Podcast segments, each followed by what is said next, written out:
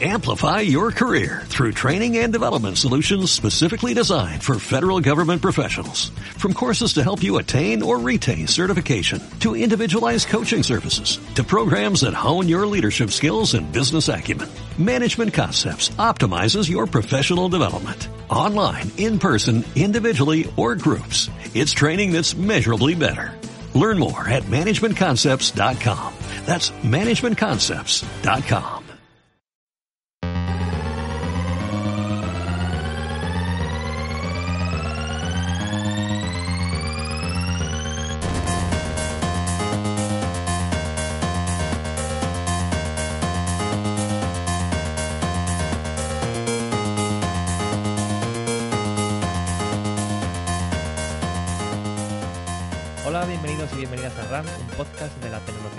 que queremos descubrir los entresijos del mundo de desarrollo de videojuegos. Os habla Adrián Mesa y hoy me acompaña en este viaje Jorge Cantón, ¿qué tal? Muy buenas. Y Pablo Trinidad, Hola, muy buenas. ¿cómo estamos? Pues hoy yo creo que tenemos una entrevista súper interesante, ¿no? Porque nuestro invitado ha trabajado en empresas muy tochas y ha visto las entrañas de juegos como FIFA o Battlefront, es decir, que nos puede contar cosas muy interesantes. Además, nosotros que nos gusta siempre hablar de las cosas de las que no se suelen hablar. En este caso vamos a hablar de localización, un problema que como ya veremos da mucho trabajo y mucho de lo que hablar. Y también de diseño de UI. Sí, dos de los grandes olvidados, ¿no? Que parece que todo viene hecho y que los menús siempre se dejan para el final. Bueno, hay quien empieza por los menús. y, y vamos a, a ver cositas. Y un poquito de realidad virtual, creo que también, ¿no? La guinda del pastel, La tú lo has guindita, dicho. la guindita. Sí, Así pero eso nada. lo dejamos para el final del programa. Pues yo estoy impaciente ya, ¿eh? A ver qué tal. Vamos a ello.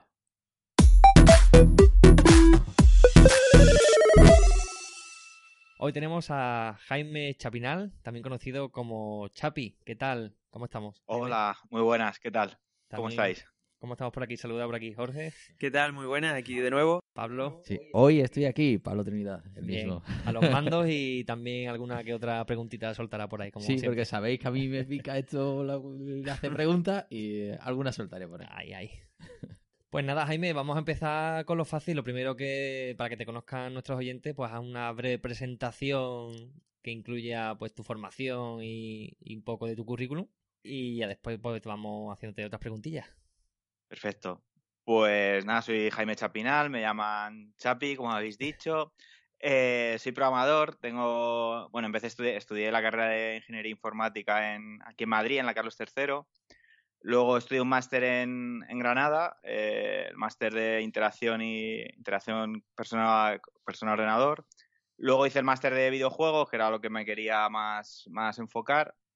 Y en cuanto a, bueno, experiencia profesional, pues esta traba- empecé en el mundo de los simuladores, luego estuve trabajando en una, en, en una startup, en Carto. Pero espera, espera, espera, espera, no vayas tan rápido. Espérate, voy muy rápido, vale, vale. Queremos ver un poco eso en el, en el caso del máster que has comentado de videojuegos que hiciste en, en Madrid. ¿Cómo Sí. fue? Es decir, tú querías dedicarte al mundo de, de los videojuegos y dijiste, bueno, miro aquí la oportunidad, pero sería una de las primeras ediciones, supongo. Sí, bueno, no era de las primeras primeras, no sé cuántas sabrías. El, el máster de aquí de Madrid, de la Complutense, que es el que hice yo, eh, es de los más antiguos, creo que junto con el de Barcelona, el de la Pompeu. Eh, y sí que me gustó, aparte que era en mi ciudad, aquí en Madrid, tenía la especialidad de programación, que yo sí que tenía, sí que estaba orientado más hacia la programación. Tiene dos partes, cuando yo lo hacía era el de diseño y el de programación. Y yo sí que quería ir hacia, hacia programación desde, desde siempre, desde bien chiquitito. Y, y por eso, por eso fui directamente al máster. Bueno, ¿y qué aprendiste en ese máster? ¿Qué cosa, qué parámetros se tocaban o qué materias tocaban en el máster? Pues la verdad, yo estuve bastante, bastante contento con la experiencia. Eh, como he dicho, había como dos partes, o diseño o programación. Eh, nosotros hacíamos como un juego global. La carta de presentación al final del máster es crear tu propio juego y salir a la industria ya con un, empezando con tu portfolio. Entonces, pues bueno, estuvimos allí creando, creamos un juego y, teníamos como distintas asignaturas como muy específicas de cada parte y luego ya cada uno se iba moldando más a lo, a lo que le gustaba cada uno. Entonces, bueno, por, por lo que parece bastante positivo, ¿no? Sobre todo de cara a los oyentes, como que lo recomendarían, ¿no? Si hay alguien que quiera... Sí, yo por mi experiencia sí que me se me dio bastante bien, me gustó. Eh, yo lo que comentaría es que quizá ahora últimamente sí que yo veo muchísimos másters y mm. una especie de burbuja, si se puede decir así, que entonces también hay que mirar un poco a ver quién te da clases, que, quién ha salido de allí antes, qué temarios se dan y que sobre todo eh, es bastante importante yo creo los contactos que haces ahí, ya no solo de profesores, sino gente y conocer gente de, o sea, eh, juntarte con gente para empezar a hacer juegos y, tal. Y bueno, has comentado antes que para al salir del máster tenías que hacer un, juego, ¿no? Como proyecto fin de máster o algo así. ¿Cuál fue tu, tu juego? Yo estoy participando en Gloom, que era un, FPS así tipo Quake, tipo tipo Unreal, más bueno más Quake, eh, persona. más multijugador, sí, un FPS. Y, sí, ese fue el proyecto fin de máster de, del juego, pero yo anteriormente en la carrera sí que había tirado siempre un poco hacia los videojuegos, porque el proyecto fin de carrera de, de la carrera normal fue un videojuego también, el del el otro máster de Granada también fue otro, otro videojuego, así que lo tenía más o menos, más o menos en mente. Vale, bueno, pues entonces terminas el máster, como dices, es muy mm. importante el tema de los contactos. ¿Por qué? Mm. Eh, ¿Encontraste interesantes contactos en ese máster? Eh, bueno, más que conocer para que te metan en cualquier sitio, es para saber cómo se trabaja, cómo se trabaja mm. en equipo, cómo eh, conocer distintas experiencias. Por ejemplo, yo tenía profesores que venían de, la industria y sí que nos contaban como, pues, a lo mejor antes de entrar lo tienes todo como muy idealizado. Quizás te crees que trabajar en videojuegos es estar jugando y, ya está. Y, no, y empiezas a ver historias de pues, historias que te cuentan que hay por dentro y, y sí, o sea, ves una visión más real que no que te puede contar la gente. Supongo que la mayoría de las historias, para variar, malas, ¿verdad? Porque a nosotros, a los que trabajan en videojuegos siempre les gusta mucho como meter miedo, empezando por nosotros, que siempre estamos como embajonando un poco al personal. Sí, sí, sí. La verdad... es muy difícil, esto no es lo que uno piensa. Sí, sí, sí, sí. Cuando entras te avisan. Esto no es jugar todo el día, esto es completamente distinto y no todo el mundo llega y tal. Pero bueno, es que también es que es una profesión al final, o sea, lo, tienes que tener, lo tienes que tener claro, mejor así. Mm. Mm. Vale, bueno, pues entonces terminas el, el máster y el primer trabajo que haces es Sinfo que es un, trabaja en una empresa de, desarrollo de simuladores. La verdad es que a mí me, me, llamó muchísimo la atención cuando estuve espiándote un poco en el LinkedIn. Porque siempre como que asusta, ¿verdad? Cuando dice tú, he trabajado en una empresa de, simulación, de simuladores. O te dice, coño, eso tiene pinta de ser serio, de lo que si te equivoca que te echan la bronca.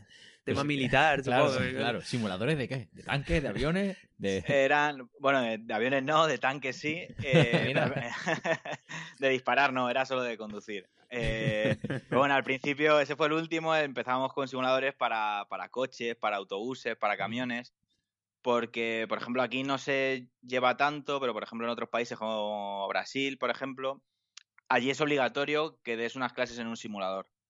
Y por eso nosotros trabajábamos para, para Indra y nosotros hacíamos el desarrollo y luego la instalación del hardware y tal.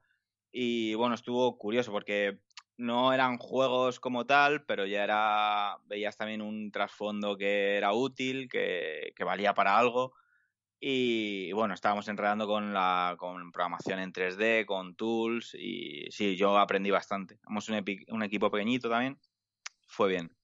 ¿Y, qué ah. diferencia hay entre un videojuego y un simulador desde el punto de vista del, del programador? Bueno, del programador, si te metes quizá tanto a código, no hay tanta, es más un poco a nivel de diseño. En, pues por ejemplo, en un videojuego buscas divertirlo, de lo más importante es divertir, en un simulador es que sea real, que le sea útil. Por ejemplo, estábamos pasábamos bastante tiempo diseñando el sistema de clases, el que aprendía primero, que aprendía después. Si lo hacía mal, pues tenías que volver a reiniciar de una manera seria, por así decirlo, no como los juegos más un poco más, más locos. Claro. Y, bueno, ¿y qué, eh, qué, herramientas usabais? Es decir, ¿alguna conocida o eso era un motor propio, por ejemplo, para el tema del render y todas esas cosas? Eh, bueno, motor propio era de... Indra tenía su propio motor de físicas para, para la simulación de coches y autobuses y, también para el tanque del ejército, pero Pero para el- la, ter- eh, la parte gráfica usábamos OpenScene Graph, que es un wrapper por encima de OpenGL, Que te lo hace más facilito y, y sí, tirábamos con eso. Curioso. ¿Dirías como regla general que es más difícil trabajar? O sea, lo que tenías que tus tareas de un- para un simulador son más difíciles que las que harías a, a día de hoy en un videojuego? Por el tema de la Mm, no, fidelidad no. o... No, o sea, yo creo que no. Tampoco era un simulador de Fórmula 1 que tenía que ir al milímetro. Era más, como era más de tareas didácticas, Vale, vale, vale. eh, no, no era más, más difícil. Vale, y aquí es interesante porque eh, sales de Sinfor Mm. y eh, te vas directamente a una de las grandes, ¿no? A Electronic Arts, aquí en España. Sí, ¿Cómo bueno, fue, pasé- no? ¿Cómo fue el salto de una a otra? ¿Cómo te aparece esa oportunidad de una de las grandes, no? Eh, justo antes de Electronic Arts pasé por Carto, Carto DB en aquella época, la startup, y estuve súper bien y muy a gusto. Aprendí, estuve seis meses solo, pero aprendí muchísimo, muchísimo. Y me surgió la oportunidad de. Bueno, yo cuando estaba en, en Sinfor sí que eché currículum para Electronic Arts y tal, pero llegó justo a los seis meses que empezaban en el verano con el con la época grande que tienen aquí de, de echar de echar trabajo. Es en verano, el pico que llaman. Y me llamaron para, para trabajar en el en distintos proyectos, pero entre ellos estaba el FIFA, que es mi juego desde siempre, mi juego favorito, al que más horas he echado por descontado y, y- y no tenía otra. O sea, tenía que decir que sí. Sentiste la llamada, ¿no? Sentí la llamada Jaime, ¿cómo- completamente. ¿Cómo fue esa entrevista? Porque te llamaron, pero fue sencilla, te hicieron preguntas complicadas, fue en español, en inglés. Fueron varias, fueron, fue en español, menos las dos últimas, creo fueron todas en español. Y bueno, pasan los típicos procesos de selección, primero con recursos humanos, luego tienes una entrevista técnica. eh, me hicieron en mi caso una prueba de, de código, de, más de que de programar una future desde el principio, más como bug fixing y resolución de estar dado un dado un proyecto, un montón de código, a ver cómo me desenvolvía para encontrar el bug y arreglarlo y tal. Entiendo, Y luego, entiendo que Mm. C++, entiendo. eh, bueno, C++ y César, depende de las... Depende, hubo dos pruebas, una, una en C++ y una en César, para el tooling, sobre todo el César. Y C++ para, claro, para el motor de, de Electronic Arts. Y luego ya las últimas con, el, con recursos humanos en inglés y, y bien, fue para adelante todo. Qué Mm. guay. Qué int- interesante. Y como comentas antes, ¿no? Eh, FIFA. Es decir, de Sí. repente pasas de, de jugar con los colegas los fines de semana al FIFA a de repente participar en ese proyecto, ¿no? Sí, sí, sí. sí. Además, Eh, una... tiene, Dime, dime. Bueno, tiene la parte evidentemente buenísima, que es trabajar dentro, tiene la mala, que es como que te ganen, ya tienes cachoteito para siempre, de que te digan, "Joder, curras ahí, te estoy ganando. Pero Bueno, y hasta, hasta donde yo sé, eh, trabajabas en la parte más de lo que es la localización del, del juego, ¿no?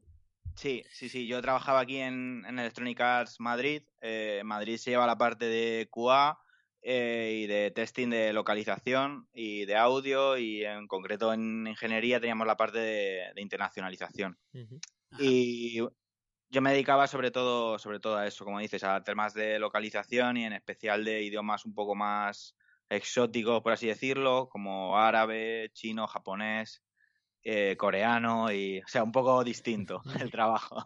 Y, y es curioso, ¿no? Porque tú conoces estos lenguajes o por qué te metiste en localización. Porque viendo tu perfil, ¿no? Que, que comentabas antes que te gusta mucho jugar al FIFA, pues dices, Mm. "Ostras, QA, me meto en QA del tirón, ¿no? Que estoy todo el día jugando y probándolo, ¿no? Sí, sí, sí, pero, pero bueno, yo quiero, o sea, me encanta programar, es de lo que más, me gusta más programar que jugar al FIFA, eh, y ya es decir, así que, así que sí, quería ir a, a la par- a las, a las tripas del juego. Eh, Jaime, Mm. y cuando te, te- te sientan ante un proyecto de estos tan grandes, porque a mí es como que me asusta, ¿no? Un FIFA, es como... mm, que- Mm. que ¿Hay algún tipo de formación en la que te enseñen, mira, este es el proyecto, tú tienes que trabajar aquí, o te dan solo un- acceso a una parte del proyecto, o tienes acceso a todo? ¿Cómo es Sí, esa- sí. O sea, al principio pues todos estamos igual, vemos ese, bueno, ya solo lo que tarda en abrir el proyecto, ya Eso. dices, bueno, aquí, aquí hay algo. Y, pero bueno, tenemos como una fase de, de onboarding, que lo llaman, que nos van explicando un poco en lo que vamos a tener que trabajar y en el fondo es de lo más importante es que no vamos a trabajar, vamos a trabajar en todo, vamos a trabajar en una parte muy específica y es en lo que más nos tenemos que tenemos que tener la mente clara de a lo que tenemos que acotarnos e ir a, a nuestro terreno. Y bueno, vas entrando poco, poco a poco. Y entiendo que de todas maneras, como comenta Adrián, ah, hay fases de formación porque FIFA en concreto, este juego, ha pasado por diferentes motores, ¿no? Que son las Mm. entrañas. Al principio creo que era Ignition, el motor que tenía, y ahora ya tiene el motor de DICE, ¿no? Ya utiliza Frostbite. Entonces Sí. entiendo que os dan formación, ¿no? Para entender un poco con Mm. qué eh, directamente tú lo abres, y trabajas con, con qué herramientas trabajas, con Visual Studio. Pues sí, o sea, como has dicho, ya eh, tiene distintos motores. eh, para Play 3, Gen 3, que se llama Play 3, Xbox eh, 360, eh, sí que tiene Ignite y para el nuevo motor, pues sí que tiene Frostbite. Y depende un poco de. O sea, como he dicho antes, es una tarea, lo que llevamos aquí, acotada al tema de, de localización. Entonces, por ejemplo, en nuestro caso, trabajamos muchísimo con fuentes, con la base de datos de, con la base de datos de todas las traducciones y con el código juego al final cuando se, con el juego cuando se renderiza. Eh, utilizamos eh, Frostbite, que tiene pues como su parte, tiene su parte de editor, y, bueno, aparte también tienes, si te tienes un problema un poco más grave, eh, sí que te tienes que meter más en el, en el, código de Frostbite en sí.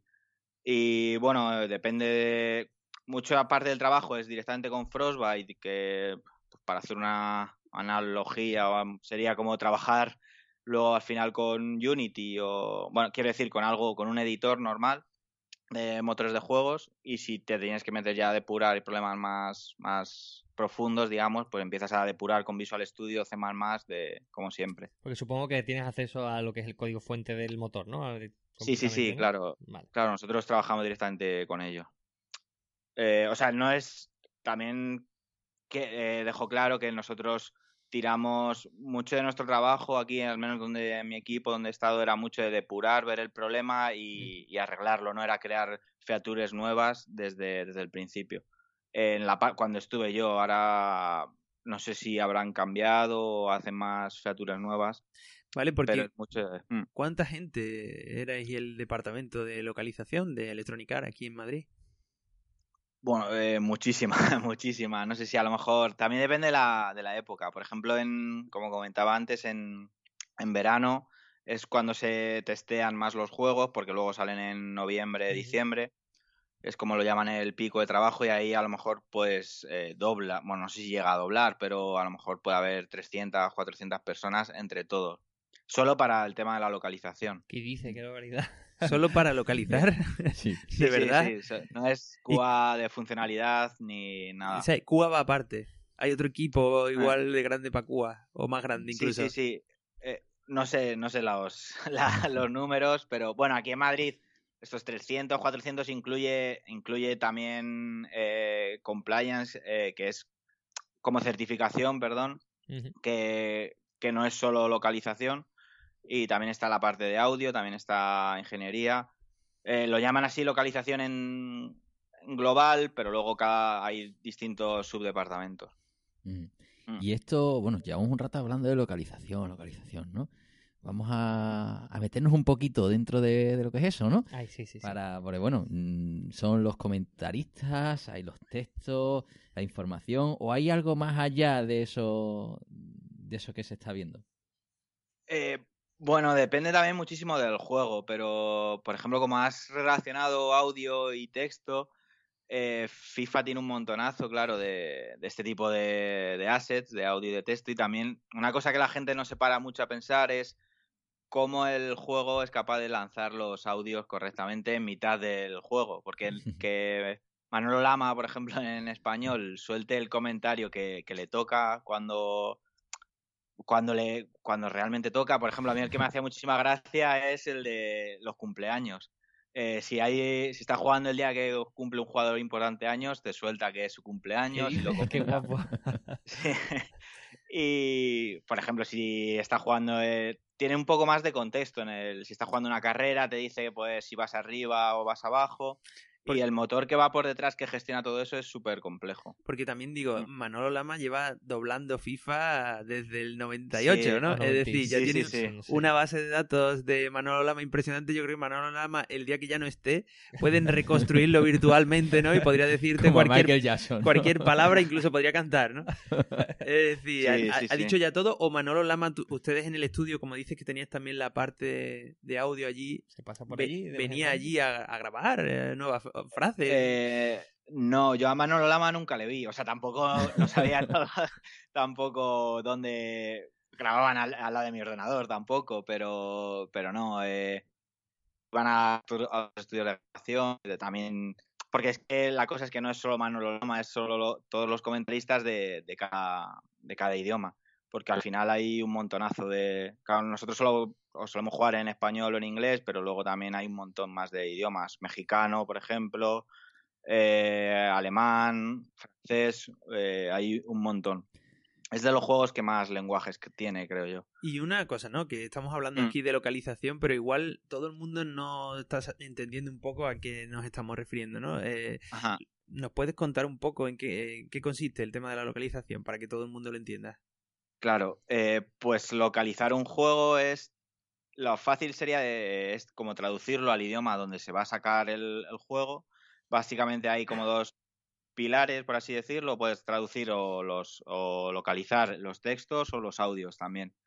Eh, y es importante porque dep- depende mucho también de la cultura del país, eh, pero no todo el mundo sabe inglés y eh, evidentemente si sacas un juego en, en el idioma en el que en el que lo vas a sacar en ese país, las ventas eh, por norma general aumentan muchísimo.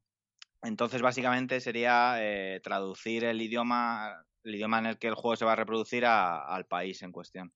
Eso es, el- en el último, en el penúltimo programa hablábamos con Sara del tema de analítica y nos decía eso, ¿no? Que si lanzabas en un país y, y no localizabas o traducías el juego al idioma principal de ese país, pues que ibas a ver mermadas tus ventas Yo, posiblemente. yo ¿no? en concreto puse un ejemplo de cuando publicamos en, en Bélgica y no estaba el juego localizado al francés. La gente se nos Mm. caía, se nos salían los tutoriales. Y ese dato nunca había ocurrido antes. Pero era la primera vez que estábamos en un país que no era anglosajón al 100%. Claro, fue eh, curioso cómo la localización afectaba a la, a la re- a la retención en este caso. Claro, pero eso es solo el idioma. Que luego Sí, claro, si te metes con audio... Y, y bueno, y- y componentes culturales, ¿no? Eso Es sí, decir, es que, verdad. que bueno, que a lo mejor el FIFA, pues bueno, el fútbol es más mm, menos sensible a lo mejor a, a problemas mm, políticos o cuestiones opinables, pero sí que el cómo está diseñado, cómo diseñan los japoneses, ¿no? Que todos son colores chillones, ¿no? Para que llamen la atención. Mm. El, en este caso, el producto para otros países tiene una estética diferente. Bueno, depende del juego también. Eh, sí que hay, com- por ejemplo, lo- ahora has hablado de Japón, lo- el típico ejemplo de localización japonesa es la X y el círculo. Para los japoneses hay que cambiarlo, porque ellos culturalmente la X es como nosotros decimos no con la cabeza y giramos la cabeza, ellos hacen como una X. Eh, y el círculo es sí. Y por eso yo siempre me acuerdo de estar jugando al Metal Gear Solid en Play 1 y equivocarme porque la X era cancelar en vez de aceptar. Entonces, por ejemplo, para Japón, cuando nosotros sacamos un juego, tenemos que cambiarle, se tiene, se, vamos, en cualquier, en cualquier producto que vaya a sacar el juego en japonés, tiene que cambiarle esos botones y que la X sea cancelar y el círculo aceptar. Y antes nos has comentado eh, que te, dedica- te dedicabas a, a lo que es la localización de lenguajes raros, ¿vale? Sí, Yo, sí. yo te he escuchado algunas de tus historias. ¿Nos podrías contar algunas de las cosas más curiosas ¿no? que, que has visto en FIFA o creo que en Battlefront, que también ha- has trabajado allí en Electronic Arts, de cosas más Sí. curiosas que te han pasado cuando has, eh, en la localización de estos lenguajes raros que podríamos llamar? ¿Cuáles serían Sí, estos eh, lenguajes raros, no? También. Eh, bueno, nosotros eh, no- tampoco es raro, es más exótico porque para nosotros parece como muy distinto, pero claro, nosotros hablábamos con los testers y que hay aquí un montonazo de testers de esos países y dice, bueno, es que para mí esto es lo normal, aunque tú lo llames así. Y yo trabajaba con idiomas de, sobre todo, el que más trabajo tenía era sin duda el, el árabe, pero también trabajamos con chino, coreano, ruso, japonés, eh, sí, eh, vietnamita, un poco tailandés, eh, pero sin duda alguna el que más curiosidades tiene es el árabe. Eh, ya solo el hecho de que bueno, la, lo más importante del árabe, bueno, no sé si lo más importante, pero lo más característico es que va de derecha a izquierda. El RTL, sí. El RTL. Eh, eso hace que cambie absolutamente todo en una interfaz gráfica de, de un juego, porque los diseñadores no se paran a pensar. Ya, de primera, los diseñadores ya no se paran a pensar en otros idiomas que no sea el, suyo. Ah, o a lo mejor, si son hablando ese idioma, pues pueden pensar en los dos. Pero eh, cambiar toda la interfaz para los árabes nunca se, nunca se paran a, a, pensarlo. Entonces teníamos un montonazo de anécdotas de, por ejemplo, la típica es la tabla de... En el FIFA la tabla de pues al final del partido que tienes que poner la tabla de, de, de, detalles de cuántos tiros, cuántas o las sustituciones. Las tablas no estaban pensadas para los para los árabes. Qué cantidad mm. de trabajo, ¿no? Entonces. sí, o sea, con árabes sí que teníamos bastante trabajo porque era cambiar absolutamente todas las pantallas, hacerle un mirroring, lo podríamos así mm. decir, pero dándole, pero con sentido, claro, porque teníamos que hablar por un lado con los testers para decirle vosotros cómo lo veríais bien por otro lado con los diseñadores para que no rompiese demasiado el juego. Y intentamos llegar a acuerdos de hasta dónde podíamos llegar porque claro muchas veces no el propio juego el, el tiempo de producción no te permitía hacer todo lo que la gente los árabes querían. Intentábamos llegar a un acuerdo siempre. Supongo que también tendréis muchas veces problemas con los espacios no eh, sí sí sí va a ser bastante. de la localización. Sí eh, por ejemplo, el típico ahí es el, el alemán, tiene palabras súper largas. Y cuando un diseñador, por ejemplo, pongamos que está trabajando en inglés, lo piensa en según su idioma y lo que le cabe y lo que no le cabe, pero no se para a pensar que luego eso tiene que ir a muchísimos más idiomas. Eh, también desarrollábamos algunas herramientas internas para ayudarles un poco a los diseñadores eh, en esas tareas, pero era uno de los mayores problemas que es o sea, yo es lo que lo diría, si alguien está pensando en sacar su juego y quiere sacarlo en varios idiomas, que lo piense desde el principio, porque el problema viene cuando lo quieren meter luego a, a, con, con, calzador, los, la localización, y ese es el mayor problema. Sí, y hemos comentado eso del RTL, ¿no? De los, que, los países que escriben de derecha a izquierda, pero también hay países que escriben de arriba abajo o de abajo arriba. Aunque, por ejemplo, en Japón sí que se acepta el escribir de izquierda derecha, ¿no? Si no me equivoco. Sí. Mm, ¿También se da ese caso de arriba abajo, de abajo arriba? Yo no me lo he encontrado en ninguno de los juegos de EA, pero, pero sí, cuando ves las librerías, las librerías internas, eh, sí que eh, todos estos casos lo, los, los saben y, se, y la propia programación le puedes indicar todo este tipo de problemas. Porque, por ejemplo, no es el árabe de derecha a izquierda, el hebreo también va de derecha a izquierda. Otra peculiaridad del árabe que no he hablado antes son las ligaduras, que eh, así dicho, básicamente es una palabra en árabe, eh, en función de las letras que vayan, se va, a se va a escribir de una forma u otra. Por ejemplo, si pones AB, no es lo mismo que si pusieses OB. La B se escribiría distinta. Entonces, en función del contexto, que son las letras que le, que le rodea, se va, se va a pintar de una forma u otra. Y bueno, las, hay librerías que el, el propio Unicode lo, lo lleva a esto y lo, y lo, maneja bastante bien, pero siempre hay excepciones. Hay mm. una, una, cosita que suele pasar con la localización y que también lo quiero decir un poco que sirva como a nivel de, de consejo, ¿no? Para nuestros oyentes que estén haciendo, que estén en la aventura de hacer un videojuego. y es que la localización se suele dejar para el final. Eso, eso es. y eso es una cagada, hacerlo, porque al final dejas el problema para última hora y de repente tienes una cantidad de trabajo brutal. Mm. Se cometen muchísimos errores y suele pasar también que no se suele pensar en los problemas técnicos que, que, conlleva la localización. Tú estás comentando problemas que afectan, por ejemplo, al layout o lo que es al diseño de la aplicación, que de repente con tu juego terminado te tienes que poner a cambiar pantalla y te echas las manos a la cabeza. Eso y después es. a veces también hay problemas que según la técnica que hayas utilizado para renderizar el texto, pues puedes tener problemas de rendimiento, ¿no? Un mm. ejemplo, por ejemplo, sería si usamos la técnica esta antigua de mapas de fuente, que básicamente es coger una fuente y generar todos los caracteres en una texturilla. Sí. Tú dices, ay, qué bien, pero bueno, primer problema, si tengo la fuente en dos tamaños, pues tengo que tener esa letra en dos tamaños. Vale, ya mm. tienes que trabajar todo el proyecto teniendo en cuenta los, los tamaños. Y el otro problema, dices tú, venga, voy a meter el chino.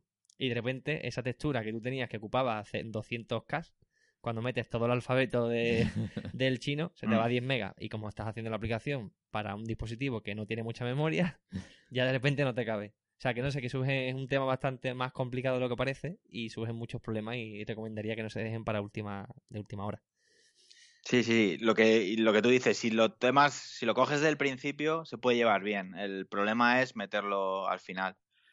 Eh, así que si alguien está pensando en meter nuevos idiomas, eh, que, lo piense desde, desde el principio en, los sistemas para manejarlos. Eh, Jaime, ¿para, ¿para cuántos idiomas se localizaba FIFA? Pues FIFA creo que eran 16 o 17 idiomas. O sea, no todos tenían audio, pero, pero la gran mayoría o sea, lo que es importante es el texto, que sí que era en, 17. Y luego pues, el, audio no sé si eran 10 o 11, no lo sé. Yo estoy trabajando en el 16 y en el 17. Y sí, era eso. Y Jaime, la gran pregunta, ¿no? Tú llegas a trabajar un día, ¿no? Electronic Arts mm. y te dicen, venga, esta pantalla te toca... O, esta pantalla o, o estos comentarios de esta parte te toca traducirlos al árabe tú ahora que tienes una base de datos de sonidos grabados del Manolo Lama árabe. Sí, sí. bueno, yo... ¿cómo, ¿Cómo funciona? Cuéntanos un poco el proceso. Yo no traducía nada, porque si lo hubiese traducido yo no, no salía nada. Eh, hay muchísima gente en el, en el, proceso de la localización que no se suele saber, pero van desde los traductores a los testers, a los, a los gente que lleva la gestión de todo, de todo este tipo de assets. Eh, básicamente el, idioma madre o fuente, que es el inglés, desde ahí se sacan todos los textos que se han de traducir, eh, los traductores los traducen, eh, luego los testers lo comprueban, porque es importante indicar que los testers son casi, bueno, eran todos nativos, porque son realmente los que entienden el contexto bien cuando, cuando se traduce algo. Y luego ya en el trabajo que me tocaba personalmente lo que entrábamos a trabajar era cuando había algún tipo de, bug. En, por ejemplo, pues, no sé, en japonés o en, japonés o en coreano alguna, algún glifo o algún carácter que no estaba introducido, que no estaba metido en el, que no se veía en el juego, pues veíamos a ver qué estaba pasando con la fuente, con las, con los textos, etcétera. O sea, era como, como para resumir, era un flowchart de gente. Nosotros llegábamos de los últimos para cuando había algún tipo de problema. Porque mm. antes comentaste que, por ejemplo, en alemán las palabras se, vamos, se pueden unir y se pueden hacer palabras muy largas, ¿no? Mm. Eh, pero también ocurre lo mismo con el, con el audio, ¿no?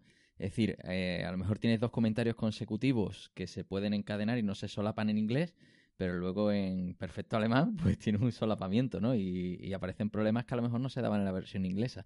¿A eso también os enfrentabais? Eh, eso sobre todo pasa en cinemáticas y en juegos así con, con pues con más Sí, como en cinemáticas, por ejemplo, mm. eh, como Battlefield. Eh, nosotros en mi departamento no nos enfrentábamos con eso directamente, estábamos más directos con la parte de, la UI y el, layout. Claro, pero yo mm. entiendo, Pablo, que tú te referías a que decir la misma frase en, inglés o en alemán puede tener duración distinta, ¿no? Claro. Entonces, igual las pausas no, no pueden ir... o la velocidad del speaker. O la velocidad tienen que variar algo sobre todo si te fijas en la, en la boca o en los labios cuando van hablando, pues evidentemente en otros idiomas no, pues no coincide siempre. Hmm. Sí, a eso estamos acostumbrados los doblajes. Por no hablar, yo siempre me acuerdo de como Coque, el lateral del Sevilla, era Cook. Porque le darían a Manolo Lama una lista como a Krusty el payaso, ¿no? Siempre que había esa escena en Los Simpsons me acordaba de Manolo Lama que le darían una lista infinita y llega por la C, venga, bla, bla, bla, bla, bla, y se va a casa. Sí, sí, sí. Vale, bueno, y entonces en principio los lenguajes con los que tú has trabajado dentro de Electronic Arts, con FIFA y Battlefront, ¿son los proyectos? ¿Hay algún proyecto más que hayas trabajado dentro? Sí, bueno, estoy trabajando en Need for Speed, estoy trabajando en Mirror's Edge, en Battlefield 1 también. Eh, todos esos de consola y luego en móviles estoy trabajando también en Plantas contra Zombies, eh, la versión de cartas anti plan de sus Zombies Heroes. Ah, qué guay. Y entonces los lenguajes que usaba era C y C, C++ y, y C ¿no? Son los dos lenguajes Que, que, harían falta para trabajar en Electronic Arts, ¿no? Eh, sí, sí, sí. También saber algo de... También trabajamos algo con Python y, por ejemplo, para el sistema de... Para builds y está... Python siempre viene bien saberlo para, para hacer scripts. Vale, vale. Genial. ¿Y cómo te manejabas con porque al final C Sharp, C++, Python, he visto también por ahí que Unity, Frostbite, eh, Ignition, o sea que al final son muchas herramientas, muchos lenguajes, tenías que estar haciendo cambios constantes en un día de trabajo o era como primero un bloque de trabajo, después cambio otro bloque de trabajo? Dependía un poco de la época del proyecto. Por ejemplo, en verano que sí que había bastantes. Eh, bueno, nosotros en el equipo éramos como seis, depende de la época, pero alrededor de seis y nos organizamos pues bastante bien de cada uno a un proyecto distinto. Eh, pero había veces que sí que teníamos que coincidir entre, entre dos proyectos y bueno, era cambiar de contexto, te lleva un poquito más, pero, pero bueno, al final te, te acostumbrabas. Y es que voy un poco por ahí, por el, la, palabra esta anglosajona, ¿no? Del content switching.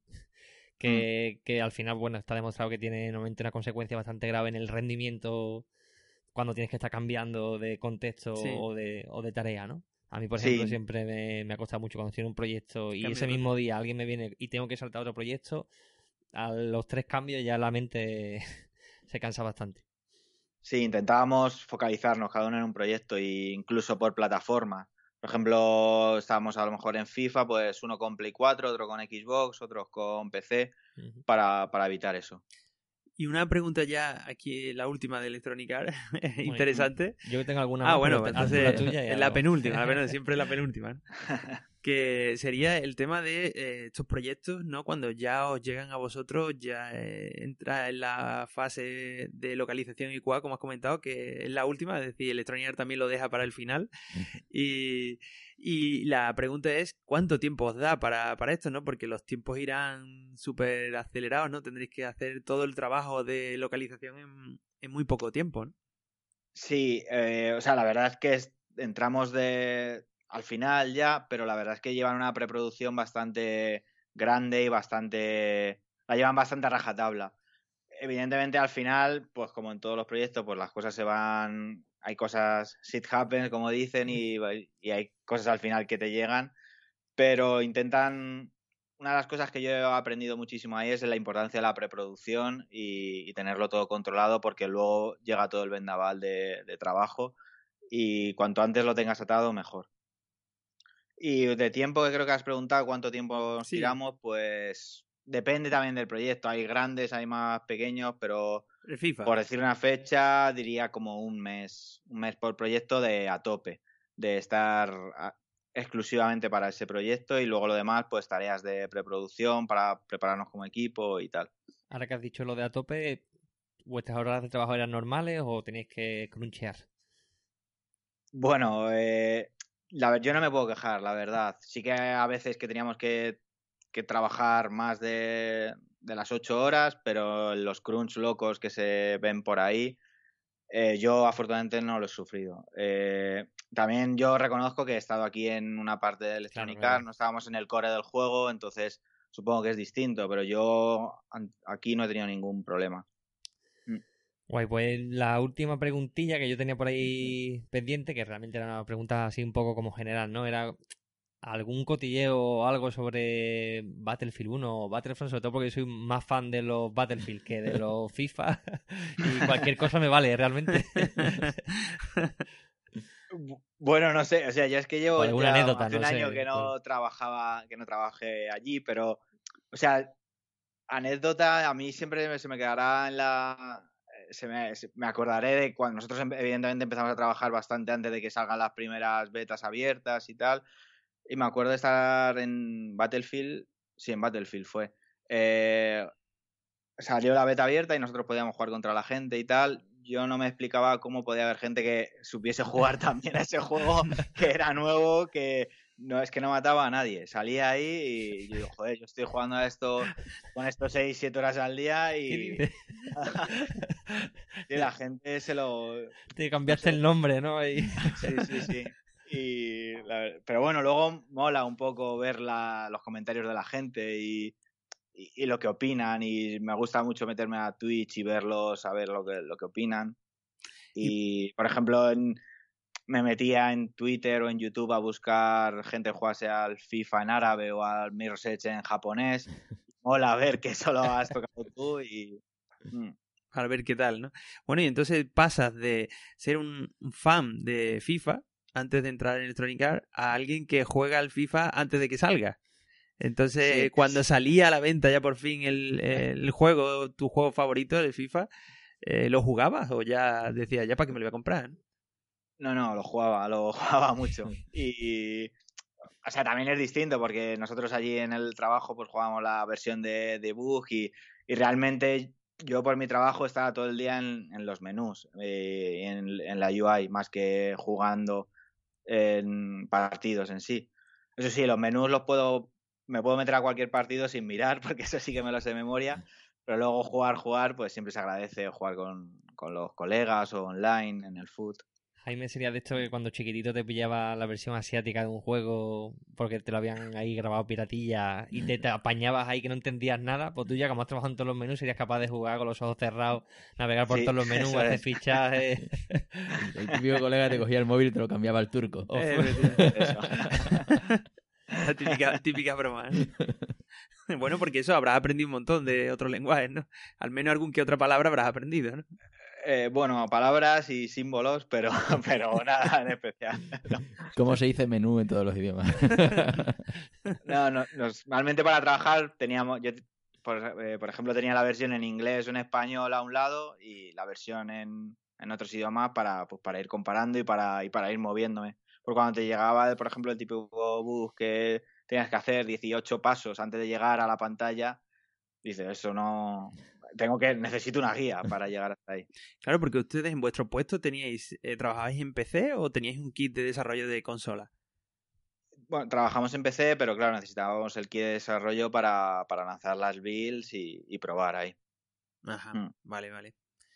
Bueno, pues entonces... eh, Movemos, ¿no? La siguiente Sí. etapa. Ya hemos destripado el mundo EA, ¿no? Es curioso, sales de Electronic Arts, eh, de trabajar en, en tu juego favorito, ¿no? En FIFA, y te vas a Game Love. Eh, ¿Te surge esa oportunidad? ¿Cómo, cómo fue, no? ¿Por qué, por qué salir de, de Electronic Arts, sí, no? Quizás esa sea la pregunta, ¿no? ¿Por qué decidiste cambiar?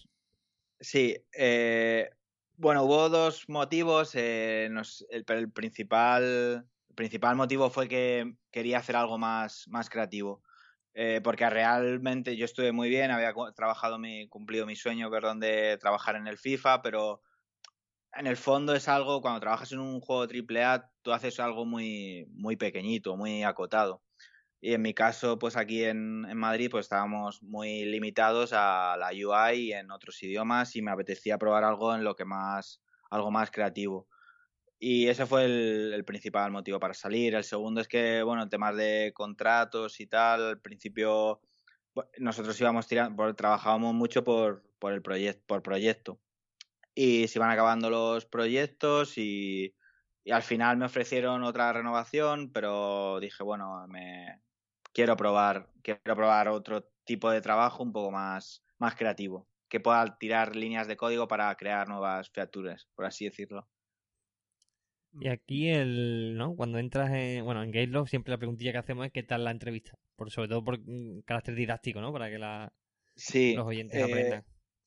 Bueno, fue durilla, la verdad. Eh, era C++ puro, todas las preguntas. Las, el proceso de selección fueron, creo, cuatro pasos o así.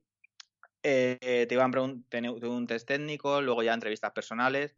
Y en las entrevistas personales o hablabas de cosas técnicas o hablabas el, el cómo trabajabas. Y Hablas con el director de, del departamento, con tus leads que serían luego en el, en el equipo y ya con gente de recursos humanos. Mm.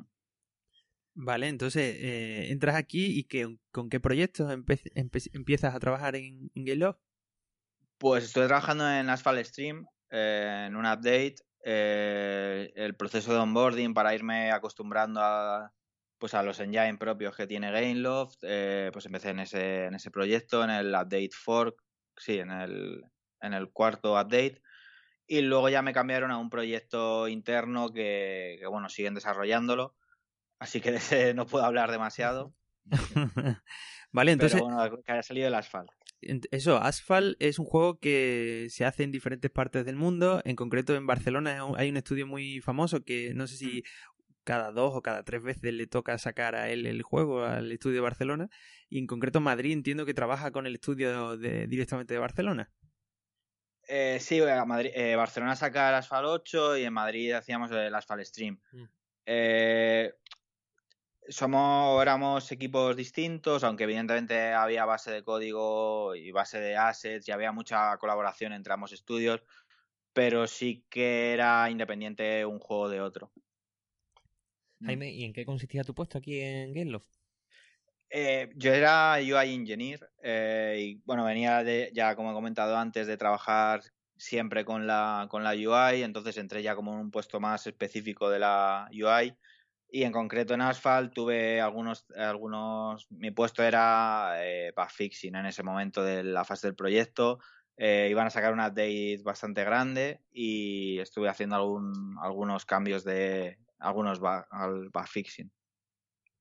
Ok, ok, pero es curioso, ¿no? Porque comentabas que te querías salir de Electronic Arts porque, porque querías ser un, algo más creativo, ¿no? Y, y entras en Game Love y te metes en el departamento de UI, que, que evidentemente serías un experto, pero eh, igual era exactamente lo que quería o, o es que- Sí, o sea, yo no quería ser creativo de ser de diseñador o de crear mis propios juegos, me era un creativismo más, más de programación, más de tirar mis propias líneas, porque sí que es verdad que en Electronic Arts eh, trabaja muchísima gente ahí y todos los el, la- el más mínimo punto y coma eh, está súper medido y es normal, pero, pero claro, a veces yo sentía que me estaba un poco limitado, quería crear features nuevas. ¿Qué puedes decir a la Mm. hora de, de programar haciendo la interfaz de, de un juego? ¿Podrías Sí. contarnos algo, algún consejillo o algo a tener en cuenta? Porque normalmente tengo la sensación de que se subestima, igual que la localización. Sí, y, sí, sí. Y suele ser el punto de entrada de muchos juniors. Y Mm. bueno, pues suelo tener yo la experiencia más de, un- de un poco más senior, que se suele chapucear mucho ¿no? en el mundo de la UI y al final se acarrean esas consecuencias a lo largo del proyecto. Muchos de los bugs vienen precisamente por no haberle echado suficientemente cuenta a la UI. ¿Puedes comentar Sí. algo al respecto, Jaime? Eh, es lo que tú has dicho, se, se subestima bastante hasta que va mal. Y cuando va mal es, es lo primero en salir porque es lo primero que ve la gente. Eh, y por ejemplo, para el cómo trabajar, nosotros trabajamos muy, muy juntos el diseñador funcional, el diseñador, el artista y, y yo era el, el programador.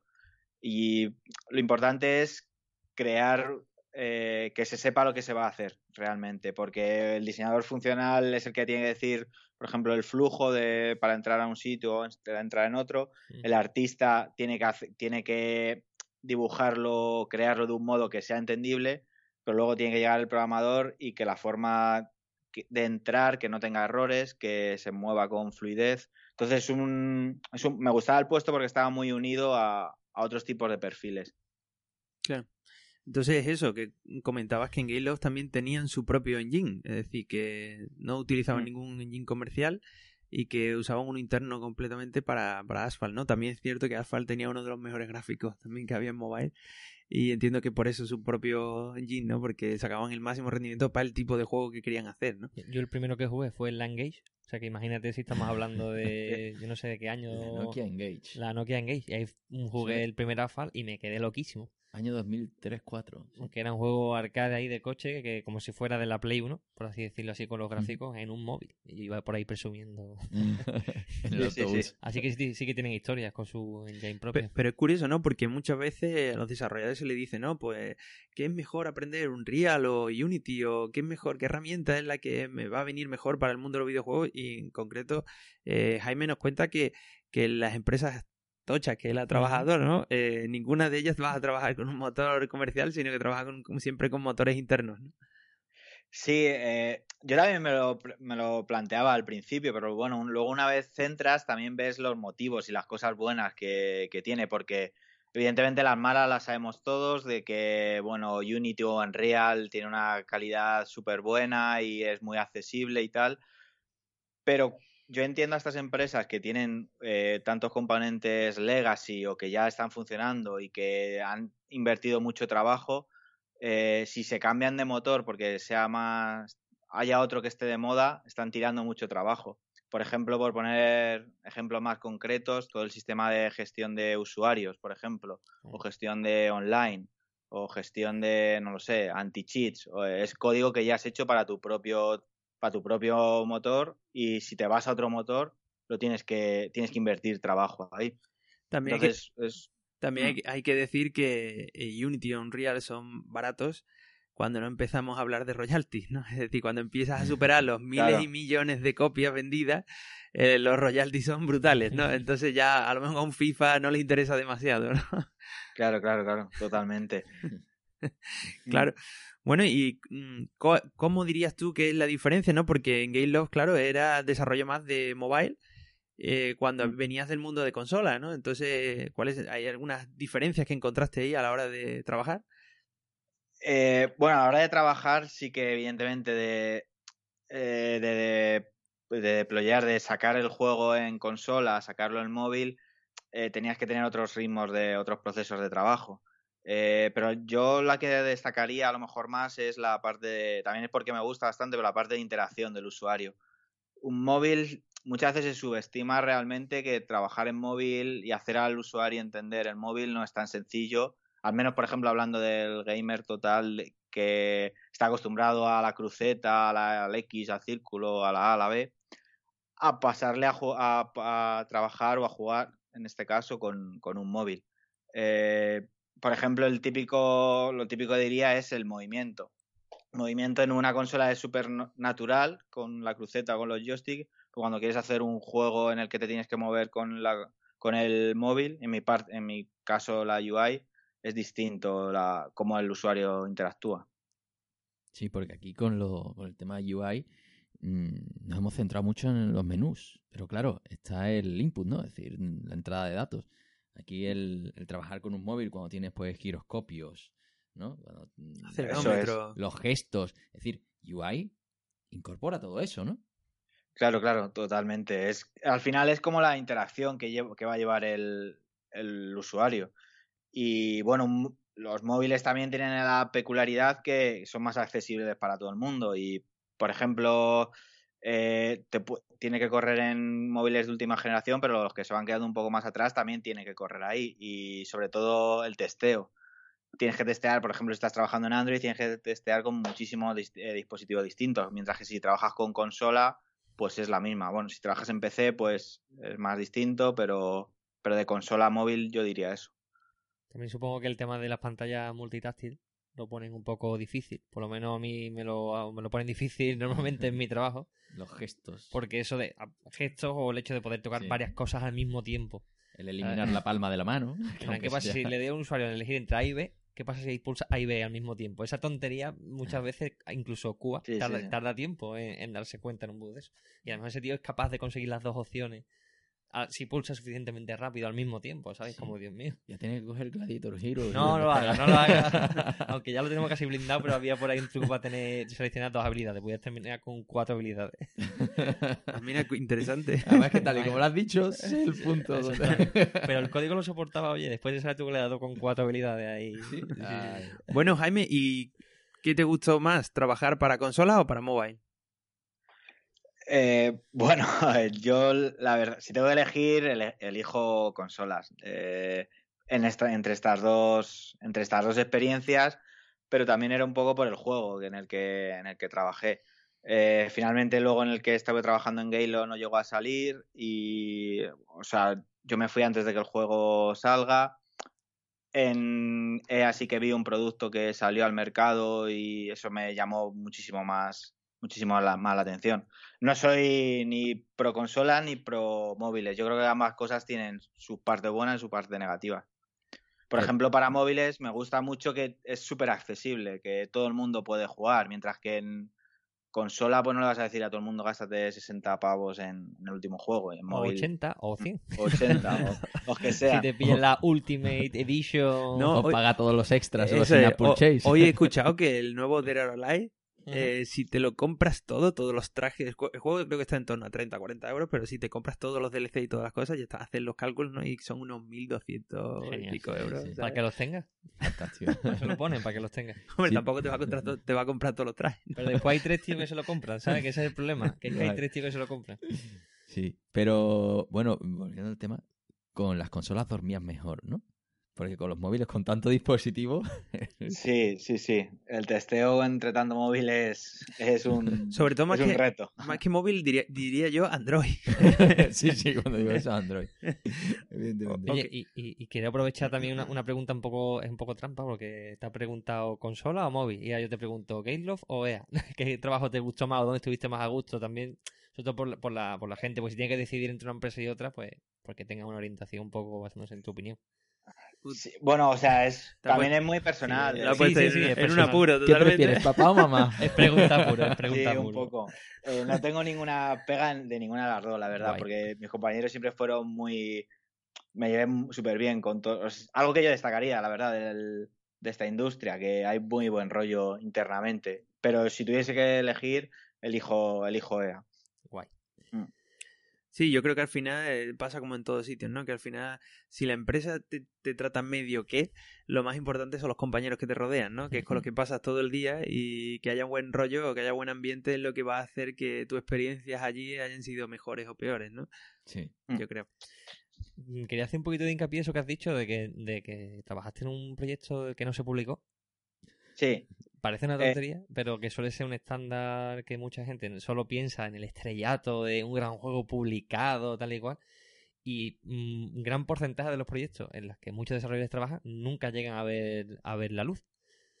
sí. Bueno, este, a lo mejor el tiempo verbal está mal expresado, todavía no se ha publicado. Ah, vale, vale, vale. Vale. Me creía que está- trabajaste en un proyecto cancelado. No, no, no, no, cancelado no, no está. Está en, está en preproducción, pasando a producción y bueno, como está teniendo cambios y tal, Mm.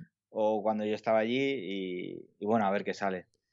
Yo no sé si habéis trabajado alguno de Jorge Sí. o Pablo en algún proyecto que se cancela y, sí. y no sé si cómo lo gestionasteis mentalmente. Yo la- realmente me pasó una vez y tuve un mal rato, pasé un mes de, Sí. que bajó y ahora empezar Ta- de nuevo. También depende del tiempo que llevaras trabajando, ¿no?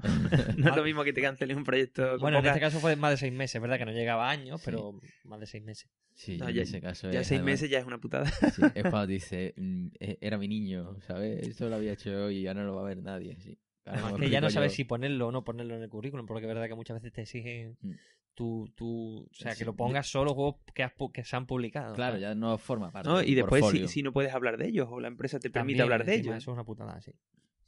¿vale? Bueno. Eso es curioso. Bueno, y entonces, Mm. eh, lo mismo, estás un año o así, creo, en Game Love. Eh, estuve menos, ocho, ocho meses, creo. Ocho meses, en torno a ocho meses, y eh, saltas de nuevo eh, a tu ya puesto actual, ¿no? Que estás Sí, trabajando en la industria de, de la realidad virtual en Future Lighthouse. Y Mm. mm, cuéntanos un poco cómo surge esta oportunidad. Mm, Saltas un poco de Game Love, hay algo ahí que ya ahí te surge una oportunidad mejor, entiendo. Y Sí, y bueno, estuve hablando con, con Robert, que es mi- el fundador, eh, el fundador, el líder técnico, y habló sobre esta oportunidad de, en la realidad virtual y me llamaba muchísimo la atención. Y sí, decidí saltar porque era algo que siempre me había llamado muchísimo la atención y es en un momento ahora que yo creo que está en auge o es su momento. No sé si, no sé para cómo definirlo bien, pero todo el mundo está, está en boca de todos, por así decirlo. Sí, es cierto que la realidad virtual está eh, a la orden del día y también es- hay muchos que comentan que igual el momento todavía no ha llegado porque no termina de arrancar, ¿no? No termina de que haya eh, todos los dispositivos o quizás es que al principio las expectativas que se hicieron hace unos años eh, decían que en 2016 iba a explotar y que iba a haber muchísimos dispositivos. Eh, al final el precio tan elevado ¿no? que ha tenido ha hecho que no se hayan podido vender tanto. Curiosamente, o sea, el, el dispositivo de realidad virtual más vendido parece que es el PlayStation VR, que es el más barato y el que tiene el hardware, podríamos decir, con las características más Justitas. ¿sabes? bajas, por así decirlo, y porque al final eh, es importante que sea asequible, ¿no? Que si la gente no lo, no lo, no lo puede comprar, pues al final saca los juegos, pero los juegos no sé si terminan de ser rentables o no. Entonces, en este caso, también cuéntanos un poco eh, Futuro House, ¿a qué se dedica? Porque a juegos entiendo que no, sino que Mm. era una cosa curiosa, una cosa nueva también, que está ahí también por llegar, ¿no? Sí. Eh, nosotros lo llamamos experiencias, eh, experiencias virtuales, porque evidentemente no es un juego a lo que estamos acostumbrados, eh, pero tampoco es una película porque tienes algo de interactuación. Entonces, experiencias es como lo más intermedio, por así decirlo.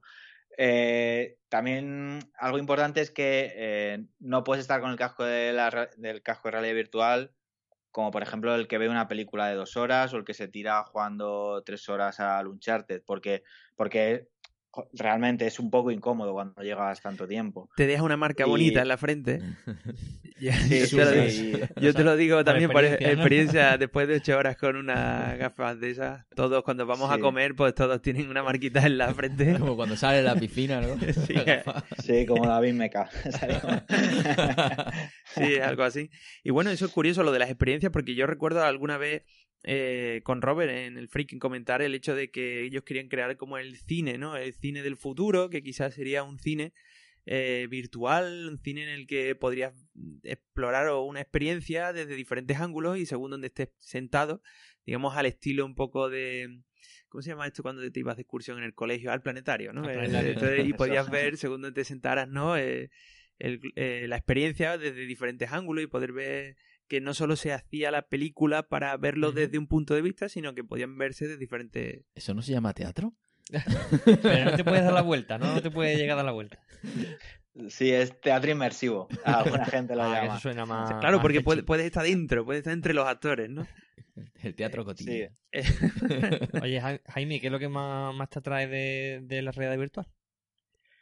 Pues me atrae bastante el modo en el que por ejemplo, ahora en Lighthouse lo que estoy aprendiendo un montón de cómo contar historias, porque eh, parece una tontería hasta que te paras a verlo eh, y a pensarlo del cómo contar algo, en este caso historias, aunque podría ser también completamente un videojuego, cuando el usuario no, el usuario, el jugador, puede mirar absolutamente para cualquier lado. Y el cómo contarlo eh, me da mucho la atención. Por ejemplo, hemos estrenado una peli, se llama, una, una película, es un corto se llama Melita, y me gusta mucho el juego de cámara que hace, el cómo va siguiendo la historia, otra, otra manera de, contar. Sí, porque también, si no recuerdo mal, Melita no tenía audio, ¿no? ¿Audio? Sí, el, no. que no hablaba nadie, que era todo una secuencia y... No, sí, sí hablan. Ah, sí hablaba, yo no, recuerdo. Es interacción en, en la peli como tal. Eh, o sea, tú estás más eh, como el cine, viéndolo. Lo que pasa que en la versión de Rift sí que tienes, eh, no sé cuatro o cinco escenas en las que sí que puedes como pequeñas interactuaciones en los escenarios de la película. Y me gusta mucho el, la inmersión que te mete de sentirte realmente dentro y es algo nuevo. Sí que reconozco que la, mi opinión es que el hardware no ha llegado todavía a ser lo bueno que debería ser. Porque yo, por ejemplo, para poner algo más concreto, yo me mareo muchísimo, me mareo, o sea, me mareo en la vida real, quiero decir, por ejemplo, leyendo un, leyendo una, leyendo en el tren o leyendo en el coche, me mareo y cuando llego a la realidad virtual sí que hay algunas que, experiencias que hacen que no sea del todo confortable y tienes que tener mucho cuidado con, esos movimientos. Es curioso en esto porque eh, el tema de la realidad virtual es cierto que, sobre todo al principio, con los primeros headset, eh, mareaba mucho porque la resolución era baja y, y, el, y si el feedback, además de tu movimiento de cabeza o algo así, no es Mm, por debajo de, creo que eran no sé cuántos nanosegundos, eh, te daba esa sensación de náuseas porque no respondía lo rápido que tú pensabas, ¿no? En sentido. Y había diferentes estudios de cómo hacer el por qué algo marea o no marea.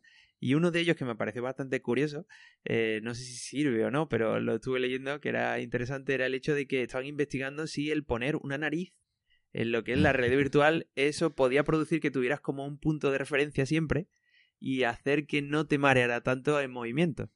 Y era curioso, ¿no? Es decir, como si en el futuro en los juegos de realidad virtual aparecerá una nariz ahí en medio de los dos ojos, ¿no? Que, que será virtual, pero que nos ayude a marearnos un poco menos, ¿no? A engañar a tu cerebro. Pinocho, vamos a llamarlo. vale, y cuéntanos un poco, porque nos has dicho que, que creáis experiencias, eh, Melita es una de ellas. Pero mm. sé que también habéis trabajado para mm, publicidad, ¿no? Eh, trabajáis sobre todo, eh, no hacéis juegos, entiendo, y os definís como experiencias y trabajáis sobre todo para, para marketing, o podríamos decir, o cuéntanos un poco. Sí, eh, depende del proyecto también. Por ejemplo, Melita sí que fue producción propia, pero sí que se han hecho pues productos o experiencias para, para, otras empresas, como por ejemplo se hizo una para Bifitter, eh, para la Ginebra, que está bastante chula. Y también depende un poco de eso, del, del mercado y de, lo, y de lo que vaya saliendo las oportunidades. Ahora estamos trabajando en otra relacionada con el cine, aunque todavía no, no ha salido. Y, y, bueno, depende un poco. Eh, mezclamos producciones propias con, con otras empresas. Uh -huh. Porque aquí, eso, has comentado cine, eso no es una experiencia interactiva, sino tú te metes dentro de una historia, ¿no? Entiendo. Mm, o, o, tiene cierta variedad y al final no deja de ser como, si no recuerdo, el Dragon Slayer, ¿no? Este juego sí, que... Sí. Según que, lo que decidías, ¿no? Claro, que realmente era un, eh, un disc, ¿no? En el que te ibas saltando de una pista a otra en función de la decisión que ibas tomando. Claro, ¿A qué se parece eh, más esas experiencias? Eh, depende también un poco de, del proyecto y de, y de lo que lo quieran enfocar, pero quiero decir el, director. Pero muchas, por ejemplo, la que estamos, en la que Melita, realmente es como un cine, pero tú estás dentro, es inmersión. Eh, en las que estamos trabajando, pues te puedes mover y tener una pequeña interacción. Yo lo que comentaría es que puedes tomar el camino de la interacción total o el de la o el de verlo como un cine, pero estar dentro de ella. Y quiero aprovechar, ¿tú cómo, cómo ves más el futuro de la realidad virtual? ¿Lo ves más enfocado hacia los videojuegos o hacia este tipo de experiencia? Porque yo precisamente es como que veo un empeño en el tema, en el mundo de los videojuegos, y yo muchas veces pienso, digo, quizás la industria está equivocada. Porque sí. lo que hablábamos, ¿no? Del Mario y tal, es que a mí no me gustaría jugar nunca al Doom en realidad virtual. Es un first person shooter en realidad a, virtual. Al Doom de, de, verdad, con su velocidad y con su ritmo, ¿no? ¿Cuál, cuál es tu opinión al, al respecto? Eh, yo creo que el problema que hay, a veces, no todo el mundo, claro, pero eh, intentan meter con calzador la realidad virtual, a cosas que ya están hechas para no sí. para la realidad virtual. Y ahí ese es el problema. Es como, por ejemplo, si le enseñas, no, está más o menos relacionado, pero si le enseñas a alguien una carboard y le dice que eso es lo eso es realidad virtual, pues te va a decir, pues bueno. Pero claro, si le enseñas primero un eh, Vive o Oculus o, o, algunas experiencias de Play que también están muy bien, dicen, oh, jolín, pues esto mola. Es un poco como lo enfoques. Por ejemplo, yo he jugado el otro día a Red en realidad virtual y la interacción está como muy bien conseguida. La forma en la que tienes de apuntar, de disparar y se lleva bien, pero en otros juegos te lo quieren meter a, a casco porro y, y no. Yo creo que aquí eso, por ejemplo, las aventuras gráficas, las point and click, ¿no?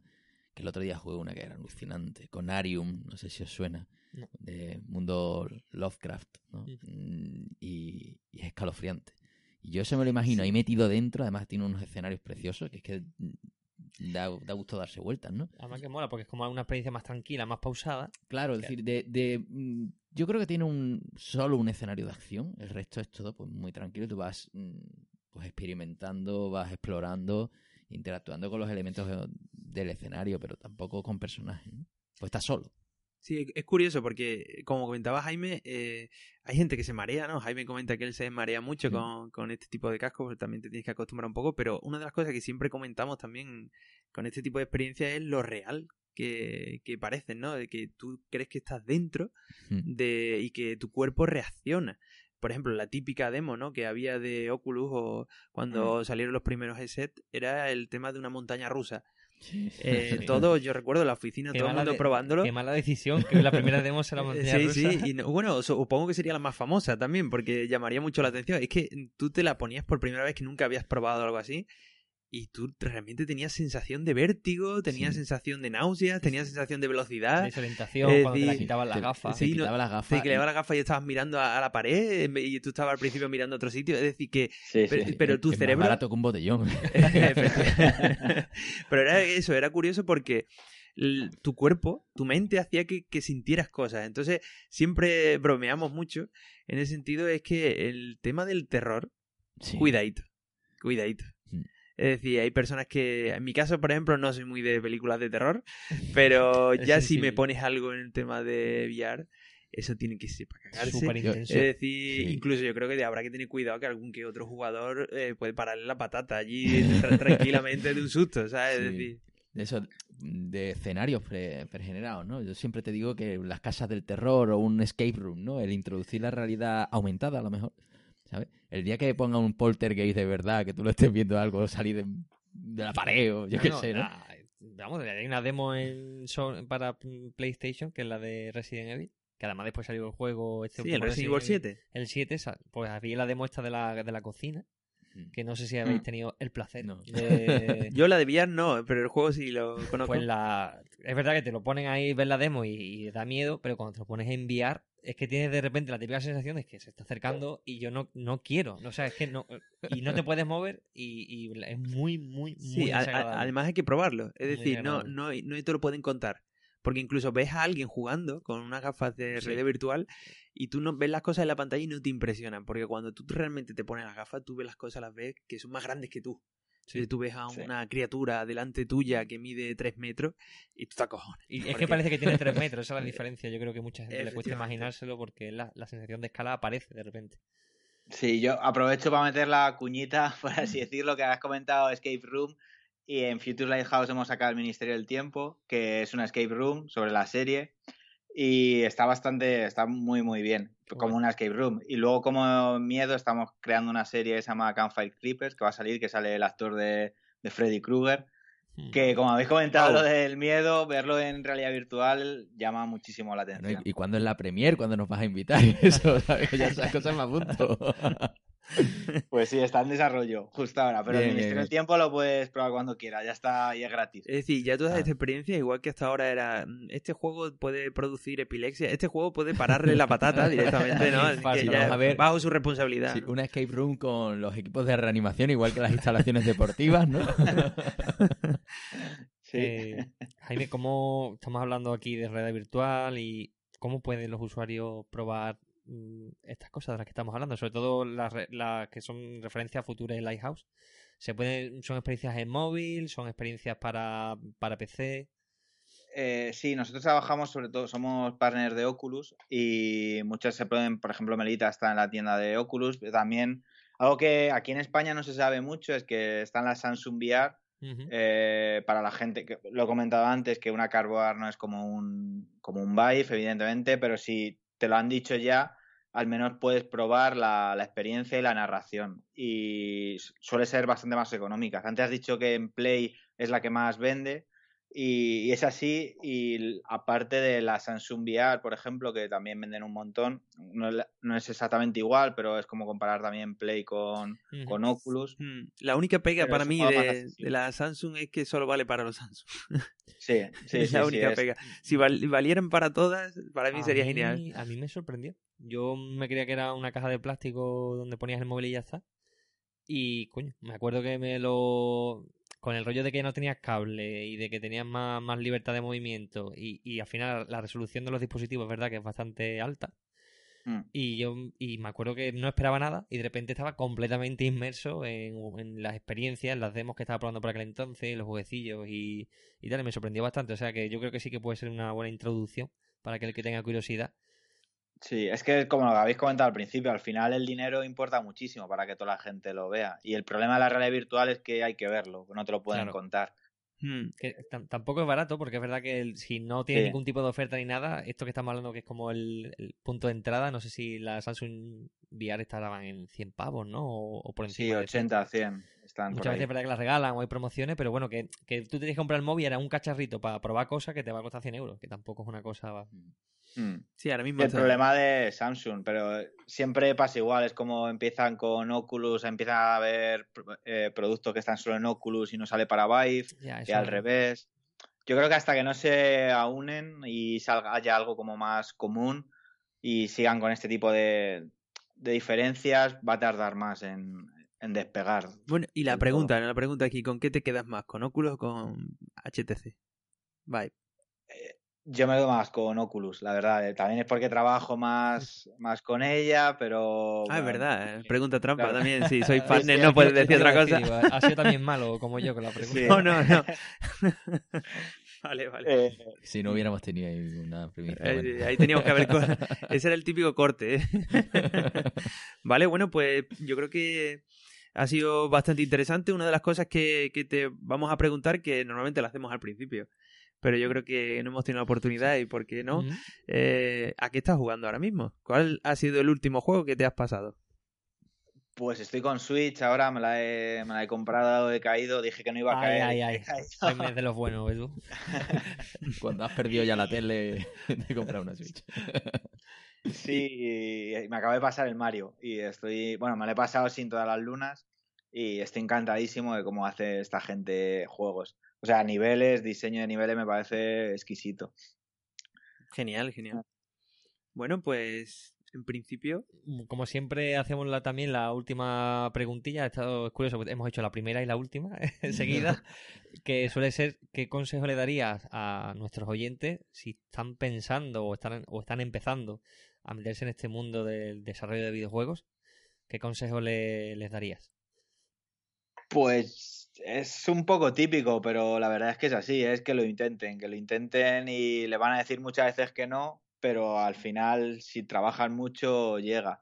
Eh, por poner un ejemplo más concreto, hacer muchos videojuegos, hacerte tu propio portfolio, intentarlo, porque en este mundo lo difícil es, en este mundo del videojuego, quiero decir, lo difícil es entrar. Luego una vez estás dentro es más, más o menos más fácil moverte y les van a decir muchas veces que no y cuando estén dentro no todo es tan bonito como parece, pero al final llega. Si se intenta mucho, suena un poco Paulo Coelho, que no me gusta demasiado, pero, pero bueno, eh, en mi caso me ha valido y, muchos portfolios y, y mucho hacer, hacer juegos, que se aprende muchísimo haciendo más que leyendo solo.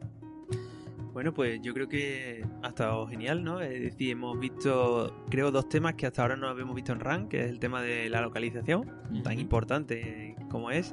Recordad, siempre tenerlo un poco en mente desde el principio. minuto uno. No sé si del minuto uno, pero al menos lo más temprano posible. Desde que No, empecé ya escribía. ¿no? Eso sí es cierto. Y, y hemos hablado un poco del tema de realidad virtual, que tampoco lo habíamos comentado, ¿no? En otros capítulos. Supongo que tenemos que dedicarle un Venga. capítulo entero o una mesita redonda. A ver si podemos Sí, traer a dos o sí. tres personas. Sería Sí, genial. bueno, y también ahí a medio camino las interfaces de usuario, que también, También. Efectivamente, que son súper interesantes. De hecho, él ha comentado eso, que estudió el Natural, Natural User Interface aquí en Granada. Y, Eso y después, pues bueno, eso supongo que te ha servido mucho para también toda esta carrera de muy centrada en la parte de UI. Sí, era más centrado hacia la parte de usuario y ver, me gusta ver cómo, cómo interactúa la gente. Genial. Pues nada más, yo, yo estoy contento. Pues yo me voy a gusto también. Ah, pues genial. Yo, yo he estado muy a gusto también y creo que hemos pasado un rato muy, muy chulo con Jaime, que nos ha contado muchas cosas. Eh, en principio, muchas gracias ¿no? por, por aceptar esta entrevista y por, vosotros por y, por, y por contarnos tu, tu experiencia que, que esperamos que, que le sirva a otros oyentes. ¿no? Estupendo. Pues nada, Jaime, muchas gracias. Ahora, bueno, la forma de contacto. que hoy la voy a hacer yo. pues bueno, si queréis encontrarnos, pues sabéis que podéis hacerlo en tecnologería.com, que es el punto neurálgico donde todo se concentra. Y también estamos, pues, eh, en iTunes, en iBox, en TapeRite, en todas estas plataformas.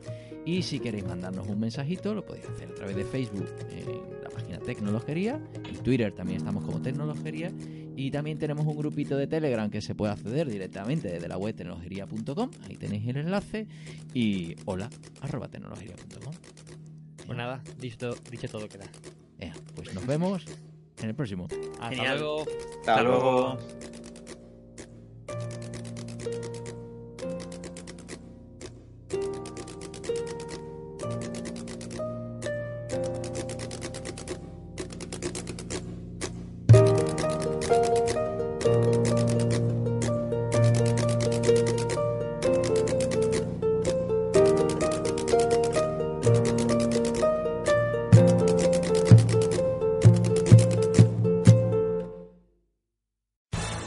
Amplify your career through training and development solutions specifically designed for federal government professionals. From courses to help you attain or retain certification, to individualized coaching services, to programs that hone your leadership skills and business acumen, Management Concepts optimizes your professional development. Online, in person, individually, or groups, it's training that's measurably better.